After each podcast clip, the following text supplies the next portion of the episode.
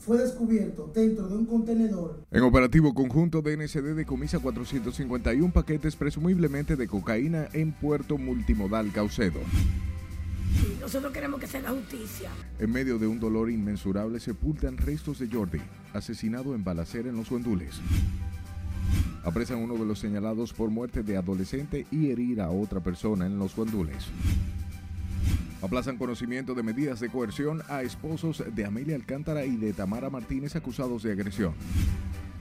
Las enfermedades cerebrovasculares ocupa el segundo lugar. Estudio sobre neurocientífica determina que en República Dominicana los ACV son la primera causa de discapacidad en adultos. Despliegan operativo militar de control y vigilancia del Parque Nacional Los Haitises. Aprovechemos esto a precio de campo y jornada Inespre está de madre. Lleva alimentos a bajo costo a la ciudad de Santiago.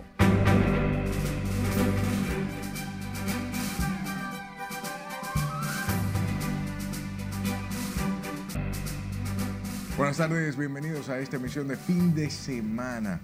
Esperemos que le esté pasando bien. Primero comenzamos y lo hacemos con la Dirección Nacional de Control de Drogas, con el apoyo de la Seguridad Militar del Puerto Multimodal Caucedo. Agencias de inteligencia del Estado y bajo la coordinación del Ministerio Público ocuparon 451 paquetes presumiblemente de cocaína en medio de una operación de interdicción portuaria desarrollada en la terminal del municipio de Boca Chica, provincia de Santo Domingo. Cesarina Ravelo con los detalles.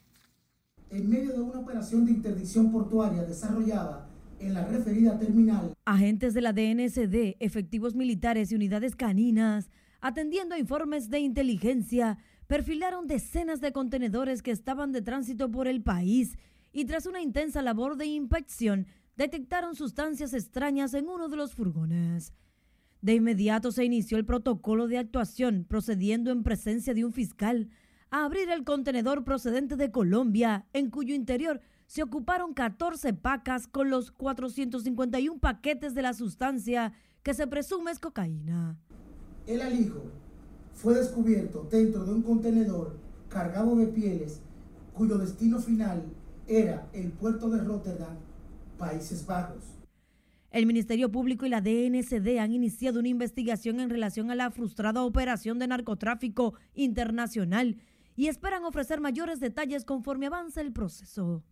Las fuerzas de seguridad aseguran que este nuevo decomiso evidencia el fiel compromiso del gobierno dominicano de seguir enfrentando con determinación y firmeza las estructuras criminales que intentan utilizar nuestro territorio para sus actividades ilícitas.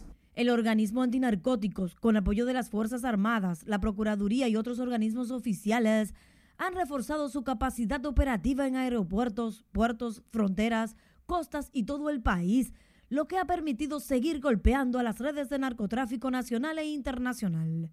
La DNCD resalta nuevamente el apoyo de los ejecutivos del puerto multimodal Caucedo, quienes ofrecen toda la cooperación posible para que estas operaciones concluyan con éxito esperado, sin afectar el libre comercio. Los 451 paquetes decomisados en esta operación fueron enviados bajo cadena de custodia al Instituto Nacional de Ciencias Forenses, que determinará el tipo y peso exacto de la sustancia. Cesarina Ravelo, RNN. Con tristeza y pesar, fue sepultado esta tarde un adolescente de 14 años muerto de un disparo en el abdomen la noche del jueves en el sector Los Guandules del Distrito Nacional. Jesús Camilo tiene la triste información.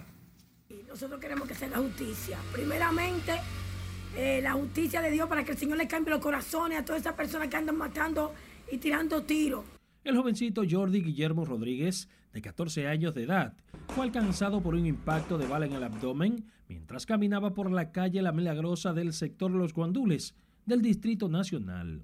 Familiares y vecinos de la víctima atribuyen su muerte a un enfrentamiento entre bandas rivales del sector situación en la que el adolescente nada tenía que ver. Yo necesito que se haga justicia.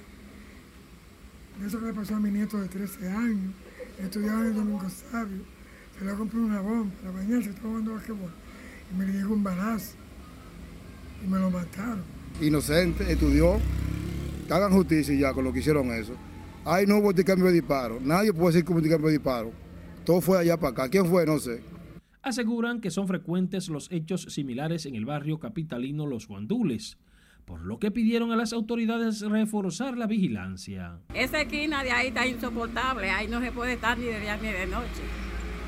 Es una, una cosa que no sé quién que va a tener que poner régimen a esto porque esto no se puede aguantar. Como fue mi sobrino, puede ser un señor mayor, puede ser alguien. Y eso que estoy llamando, que se mire el, caso de Carla, esos delincuentes tirando tiros, el caso de muchas personas. Yo quiero que se haga justicia con ese niño que dejó esa abuela destrozada y a su madre que no la pudo ver. En la balacera también resultó herida otra persona, identificada como el Cómic, de 19 años. Jordi Guillermo Rodríguez, el quinto de siete hermanos, cursaba el primero de bachillerato en el Liceo Domingo Sabio, a quien presuntos delincuentes hasta el momento desconocidos le cegaron la vida, convirtiéndose en la segunda víctima mortal en el sector en menos de un mes. Jesús Camilo RNN. A propósito, agentes policiales adscritos a la Dirección Central de Investigación capturaron a uno de dos hombres señalados en la muerte del adolescente de 14 años al que atacaron a tiros en el sector Los Guandules por motivos que son investigados. El apresado es José Ángel Acosta Ramón, alias Macaco el Guardia, de 25 años, señalado por la muerte de Jordi Guillermo Rodríguez y provocar heridas de balas a Gerald Vizcaíno, de 19. José Ángel, hoy detenido, llegó al sector Los Guandules en compañía de los mencionados Ángel de los Santos, alias Cholo, y Enrique, quienes se encuentran prófugos y le ocasionaron a las víctimas las heridas de bala. El Tribunal de Atención Permanente del Distrito Nacional aplazó el conocimiento de la medida de coerción al abogado Emilio López y el empresario Warner Taveras, alias El Gallero, que fueron detenidos ayer por la Unidad de Atención Integral a la Violencia de Género, Intrafamiliar y Delitos Sexuales de la Avenida Rómulo Betancourt del sector Bellavista, implicados en hechos de violencia de género y agresión física contra dos comunicadoras. El juez Rigoberto Sena aplazó para mañana domingo a las 9 de la mañana la medida de coerción al empresario Warner Taveras Taveras, acusado de violencia de género en perjuicio de su pareja sentimental Amelia Alcántara. Mientras que para el martes el magistrado también dispuso el aplazamiento de la medida de coerción contra Emilio López, quien está acusado de incurrir en violencia de género y agresión física contra su pareja sentimental, la comunicadora Tamara Martínez. Sepa que los accidentes cerebrovasculares son la segunda causa de muerte en República Dominicana con 4.105 decesos solo el año pasado y la primera causa de discapacidad en adultos de acuerdo a los informes de la Sociedad de Neurología. Nelson Mateo trabaja el tema y nos da los detalles.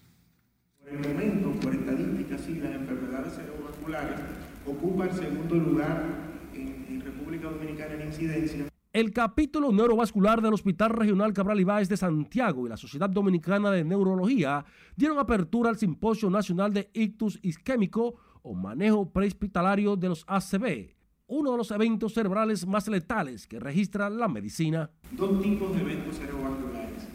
El evento cerebrovascular hemorrágico de un vaso por hipertensión arterial o por una lesión vascular como un aneurisma cerebral o una malformación, y el isquémico producto o de fibrilación auricular, como pueden ver en la imagen, o por placas de colesterol que se adosan a las arterias del cerebro y eventualmente la tapa o desprenden un pequeño trombo. Según los informes, solo el año pasado en el país murieron más de 4.000 pacientes afectados por ACV, colocando este mal como la segunda causa de muerte en el país, solo superado por las 5.000 anuales por cardiopatía. En primer lugar tenemos la cardiopatía isquémica con 27.000 eh, eventos eh, de infarto agudo de miocardio al año, con una tasa de fallecimiento de 5.000 pacientes fallecidos por infarto agudo de miocardio al año. Ante estas preocupantes estadísticas de mortalidad por eventos cerebrovascular, la Sociedad Dominicana de Neurología destacó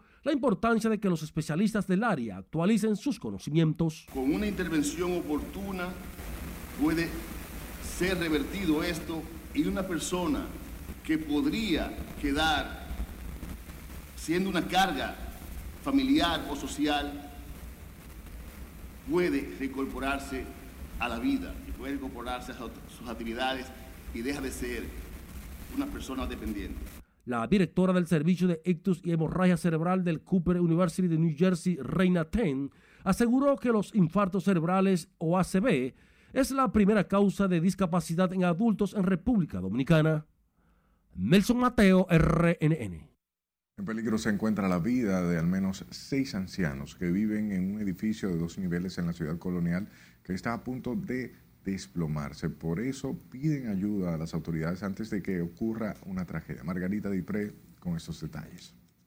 Nosotros estamos pasando por una situación un poco difícil y caótica.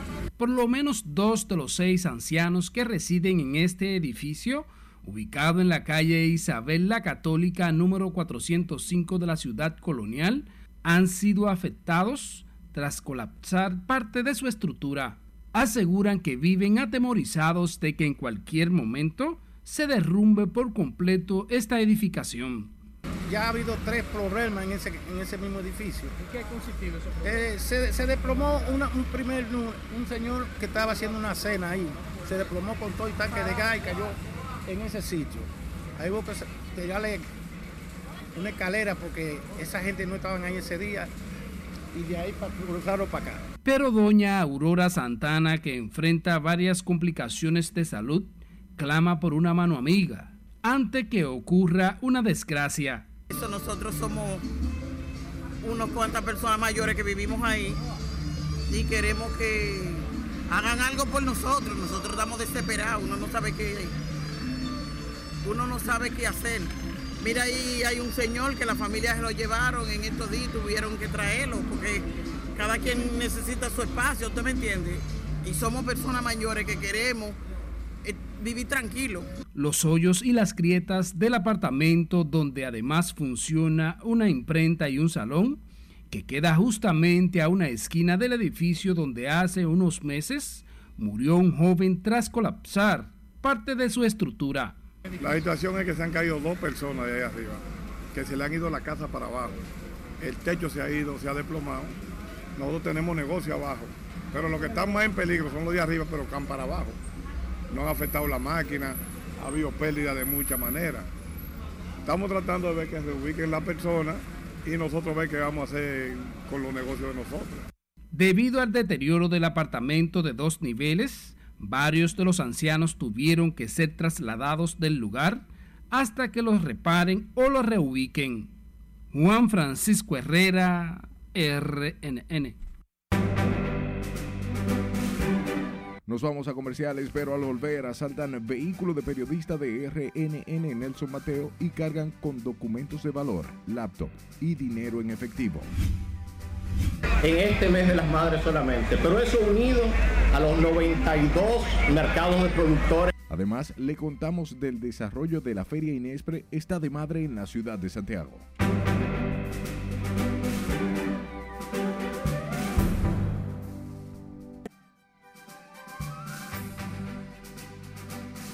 El Ministerio Público peruano solicitó este viernes una pena de cárcel de 35 años para el expresidente Pedro Pablo Kuczynski por el delito de lavado de activos con el agravante de organización criminal como parte de la investigación del caso Odebrecht. Cesarina Ravelo con más en este resumen internacional. El primer despacho del equipo especial Lavajato, a cargo del fiscal José Domingo Pérez, presentó la acusación contra el exmandatario peruano por corrupción y lavado de activos. Según las investigaciones de la Fiscalía, el grupo organizado por Kuczynski recibió más de 12 millones de dólares de la constructora brasileña Odebrecht y otras en consultorías y asesorías encubiertas por las obras Olmos, Irsa y Rutas de Lima, entre otras operaciones relacionadas con el caso de corrupción Lavajato. La Corte Suprema de Brasil dio luz verde para investigar a los directores de Google y Telegram en el país ante las sospechas de haber llevado a cabo una campaña abusiva contra un proyecto de ley que busca combatir la desinformación en Internet. El fallo del magistrado Alexander Moraes, responsable del caso en el alto tribunal, atendió una petición de la Fiscalía General que ve indicios de conductas delictivas ante las acciones abusivas y contundentes que han realizado ambas plataformas contra la iniciativa legislativa. Google y Telegram han publicado en las últimas semanas textos criticando el llamado proyecto de ley de las fake news que tramita en el Congreso desde 2020 y pretende regular las redes sociales y endurecer el control sobre los contenidos que circulan en ellas. El presidente ucraniano Volodymyr Zelensky firmó varios decretos para imponer nuevas sanciones contra 37 individuos y 212 empresas asociadas tanto con Moscú como con el oligarca prorruso Víctor Berchuk. En concreto, uno de los sancionados es el empresario y ex diputado ucraniano Andriy Derkach, considerado como agente prorruso y sancionado también por Estados Unidos por interferir en las elecciones presidenciales estadounidenses del 2020. El gobierno alemán anunció hoy un nuevo y amplio paquete de ayuda militar a Ucrania por valor de más de 2.700 millones de euros que incluirá, entre otros, equipamiento, sistemas de defensa aérea, vehículos blindados de combate y artillería. Citan en un comunicado 18 obuses con ruedas, munición de artillería, misiles guiados para los sistemas de defensa aérea y cuatro unidades de fuego Iris-T SLM y 12 lanzadores Iris-T SLS. El paquete comprende asimismo carros de combate y vehículos de combate de infantería adicionales, más de 100 vehículos blindados de combate y más de 200 drones de reconocimiento. La ONG Colectivo de Derechos Humanos Nicaragua Nunca Más acusó al gobierno de Daniel Ortega de criminalizar el ejercicio profesional de los abogados luego de que la Corte Suprema de Justicia, controlada por los sandinistas, inhabilitara de por vida 26 juristas nicaragüenses. En una declaración, ese colectivo repudió la suspensión definitiva como abogados y notarios públicos de 26 nicaragüenses, a quienes criminaliza y castiga por haber acompañado a personas presas políticas y sus familiares en su demanda de justicia y libertad. Las autoridades de Kenia han elevado a 189 el número de cuerpos exhumados en unos terrenos utilizados por una secta cristiana en una zona boscosa de Chakaola, en el norte del país. Un suceso que ha desatado una oleada de críticas y ha derivado en la detención del líder del grupo, Paul Maquesier, que podría llegar a ser imputado por cargos de terrorismo. La policía de la región Costa ha localizado más de una treintena de nuevos cuerpos después de que el martes arrancara una segunda ronda de exhumaciones en la zona, mientras que el número de rescatados en Zacaloa asciende ya a más de 70.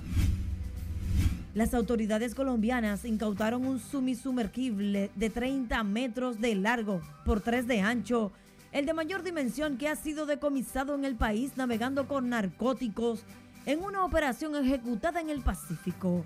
La embarcación fue incautada cuando transportaba más de 3 toneladas de alcaloides, detectada por radares de los buques de la Armada desplegados en el Océano Pacífico.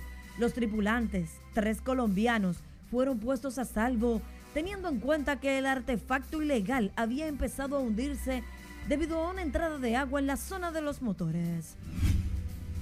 El emblemático puente de Brooklyn de Nueva York cumple 140 años, una infraestructura que lo une con Manhattan. Las autoridades de la ciudad celebrarán el aniversario con la reapertura de un espacio público tras 10 años en desuso que contará con áreas para deportes, juegos y asientos que será inaugurado el próximo 24 de mayo que marca la fecha en que abrió el puente sobre el río del Este, considerado una de las mayores hazañas de ingeniería del siglo XIX. El alcalde Eric Adams aseguró que esta reapertura marca un momento histórico para las comunidades, los espacios públicos y la recuperación de la ciudad.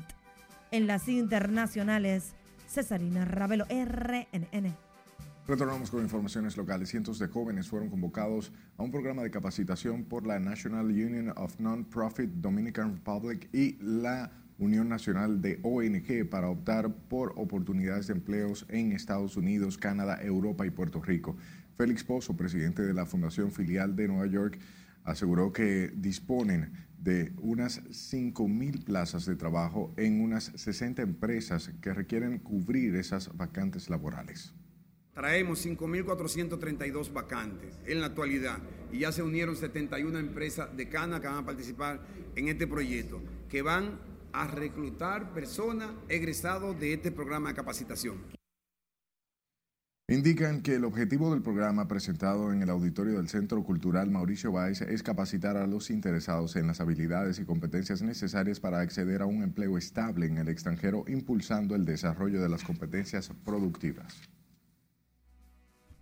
Sepa que el Ministerio de Medio Ambiente y Recursos Naturales desplegó a partir de este fin de semana un operativo militar de control y vigilancia del Parque Nacional Los Haitises. El objetivo es erradicar actividades ilícitas como la invasión de terrenos, la tala de árboles y el conuquismo en el área.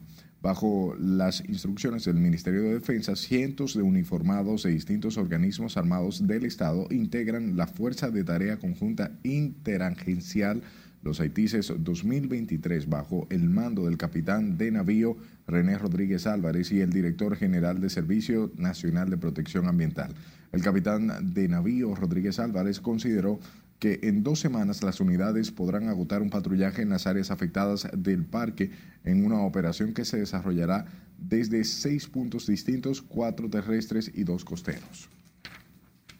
El cúmulo de sargazo en las costas del país sigue provocando estragos, lo que obliga a las autoridades a emplear una alternativa para mitigar la situación que también afecta al malecón de Santo Domingo. Pescadores y transeúntes aseguran que la situación trastorna la cotidianidad y aleja a los turistas que prefieren visitar el malecón y disfrutar de la panorámica de su entorno.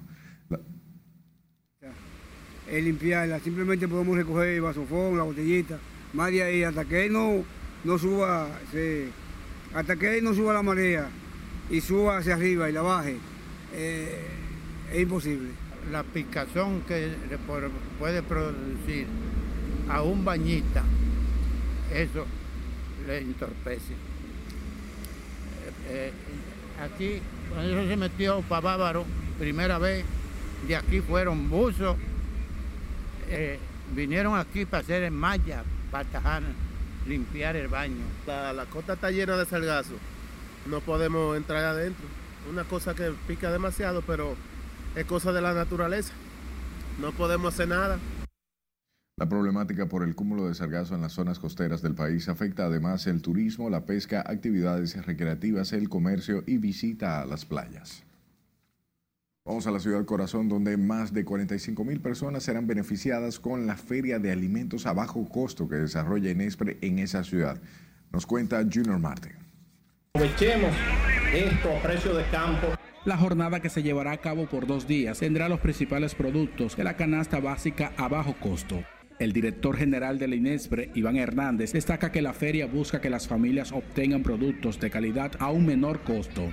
Hoy hay abundancia y hemos pasado todos estos años de pandemia, de conflicto bélico, sin tener desabastecimiento en la República Dominicana. Inespre está de madre es denominada la feria. Impacta de manera positiva a cientos de familias.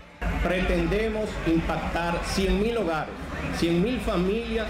Ya empezamos en San Cristóbal, hoy estamos en Santiago, estaremos próximamente en Los Minas, luego estaremos en la Feria Ganadera y para terminar en Asua, en este mes de las madres solamente. Pero eso unido a los 92 mercados de productores que hacemos de manera semanal en las 32 provincias de la República Dominicana, a los más de 100 operativos de bodegas móviles que sacamos también de manera semanal.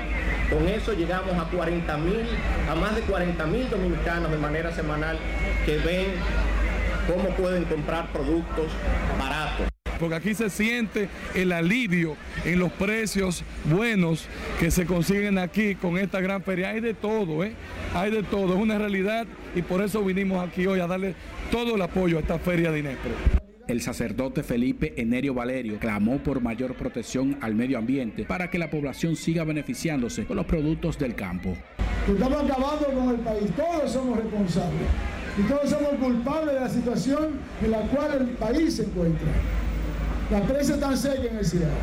En la feria un saco de arroz de 25 libras se vende a 500 pesos, un pollo entero a 150, el plátano a 5 pesos la unidad, entre otras ofertas. En Santiago, Junior Marte, RNN.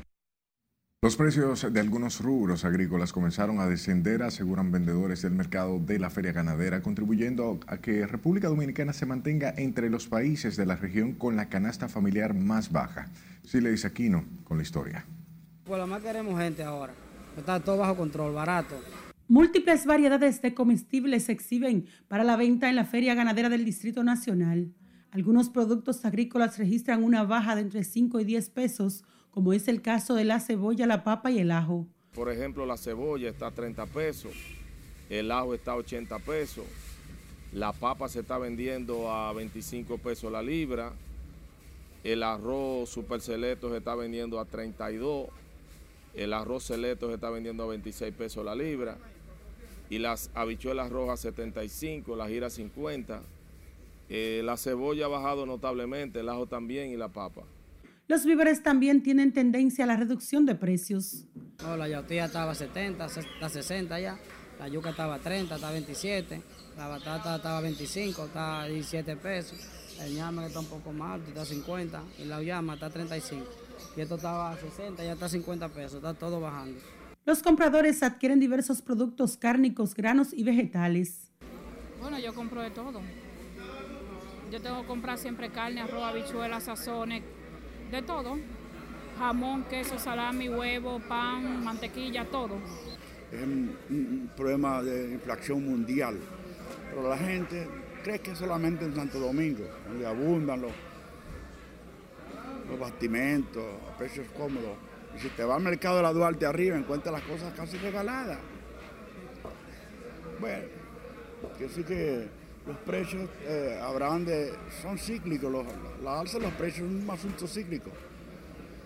En el mercado de la feria, el pollo se vende a 85 pesos la libra, resto 145, cerdo 135, arroz entre 26 y 32 pesos.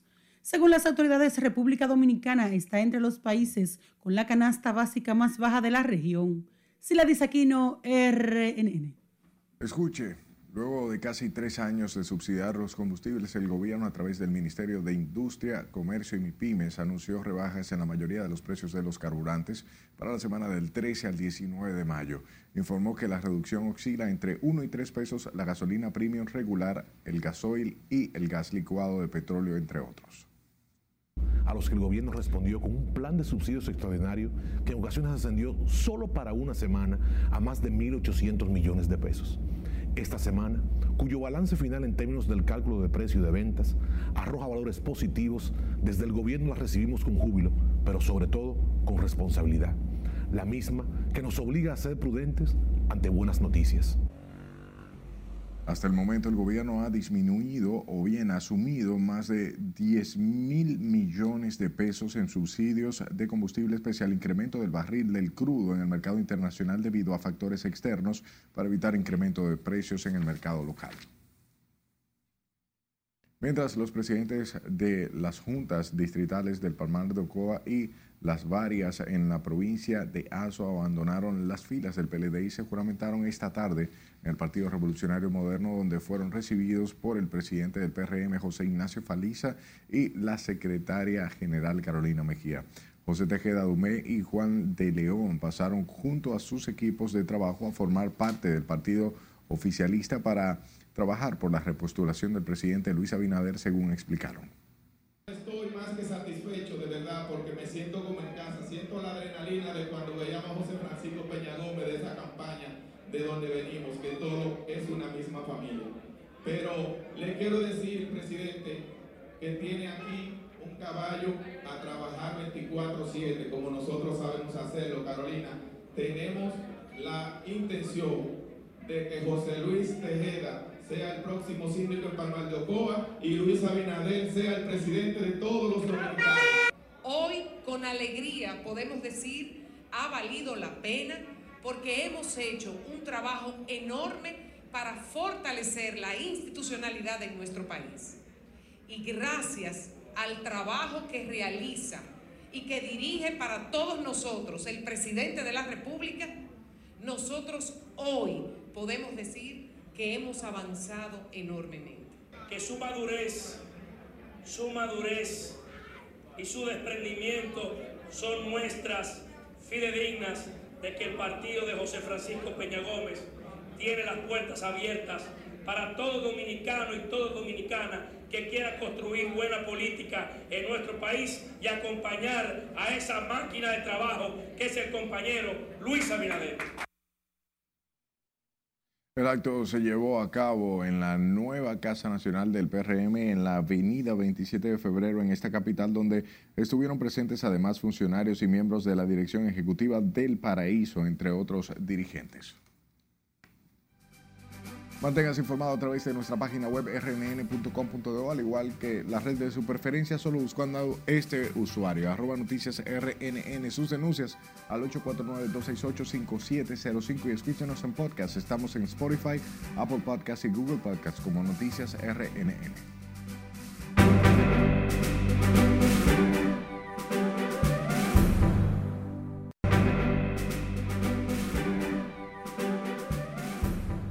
Delincuentes violentaron el vehículo del periodista de esta planta televisora, Nelson Mateo, y le robaron una serie de documentos personales, una laptop y dinero en efectivo. Y cuando intentó poner la querella en el plan piloto, no se la recibieron. César Ravelo tiene la queja de los vecinos por la inseguridad en toda la zona. El periodista Mateo había estacionado su vehículo en la calle Primera, Intercepción Avenida Independencia, para acudir a una cita médica en el centro de salud de la zona junto a sus hijos y esposa. Cuando regresó, encontró el vehículo con el cristal trasero destrozado y todo el interior saqueado. Según los vecinos, el atraco del que fue víctima el comunicador se repite a menudo en la zona. Yo venía en estos días a visitar a un amigo, a esta, a esta misma hora fue, y doblé por ahí, vi una mujer que gritó, un tipo, un montón del solo, y le arrancó el celular de todo el mundo ahí a doblar por ahí un jefe la policía por ahí. Por ahí esos ladrones acabados por ahí abajo, por el lado de, de, de Cacique y Conta Brava y todo eso. Eso a, a, a toda hora, porque hay vigilancia, hermano. Los residentes cercanos a la clínica Independencia, donde robaron el vehículo del periodista de RNN, aseguran que la falta de vigilancia policial es el principal caldo de cultivo de los altos niveles de delincuencia. No se ve la policía patrullando, lo que pasa, por eso que hay mucho asalto, arrancando la cartera y los celulares a la mujer y a todo el mundo y, rompiendo vehículos porque no hay vigilancia. Si no hay vigilancia, los ladrones ubican los sitios. Yo no le tengo miedo a la cámara ni nada, sino cuando yo veo que no hay vigilancia, ellos asaltan y no, mira ahora mismo, ahora te mira por todos lados, usted no policía por ningún lado. Ahora mismo viene, ahora mismo me atracan a uno, nadie le a uno. Aquí después de las 7 de la noche no se puede andar y de día tampoco. Aquí el atraco, robo, aquí rompen carros, roban retrovisores. Aquí no andan sobra uno mismo para llevar una gente, tiene que conocer. Ante la inseguridad por atracos y robos a todo lo largo de la independencia y zonas aledañas, la desesperación de la gente está a flor de piel. Oh, porque hace falta un buque. ¿Por qué? Oh, por la delincuencia. Los delincuentes verdaderamente están acabando. Ah. Sí. A toda hora, la luz del día, en la noche, en la madrugada, a toda hora. ¿No están en paz? No, y ahí en La Paz también. Eso es un desastre. El periodista Nelson Mateo, luego del hurto en su vehículo, de donde sustrajeron una laptop, documentos y dinero en efectivo, no le recibieron la denuncia en el plan piloto porque, según un agente, el oficial Valenzuela del DICRIM se había marchado pasado las 8 de la noche cuando ocurrió el robo al comunicador. Cesarina Ravelo, RNN. El Ministerio Internacional Monte de Dios, OREP, concluyó este sábado la conferencia religiosa Movimiento Apostólico Sobrenatural con el propósito de despertar la sensibilidad por la presencia de Dios e impulsar el crecimiento, renovación y activación espiritual en la población dominicana. El evento que contó con la presencia de predicadores internacionales tiene como objetivo además mover el corazón del pueblo al arrepentimiento genuino y fomentar la, la fe es la expansión del reino de Dios aquí en la tierra. Y tú y yo estamos aquí, tú estás aquí en República Dominicana y Dios te ha puesto aquí para ser una herramienta, para ser un arma forjada, para prosperar el reino de Dios, para avanzar el reino de Dios, para conquistar territorio. Hay territorios que Dios tiene para ti, en la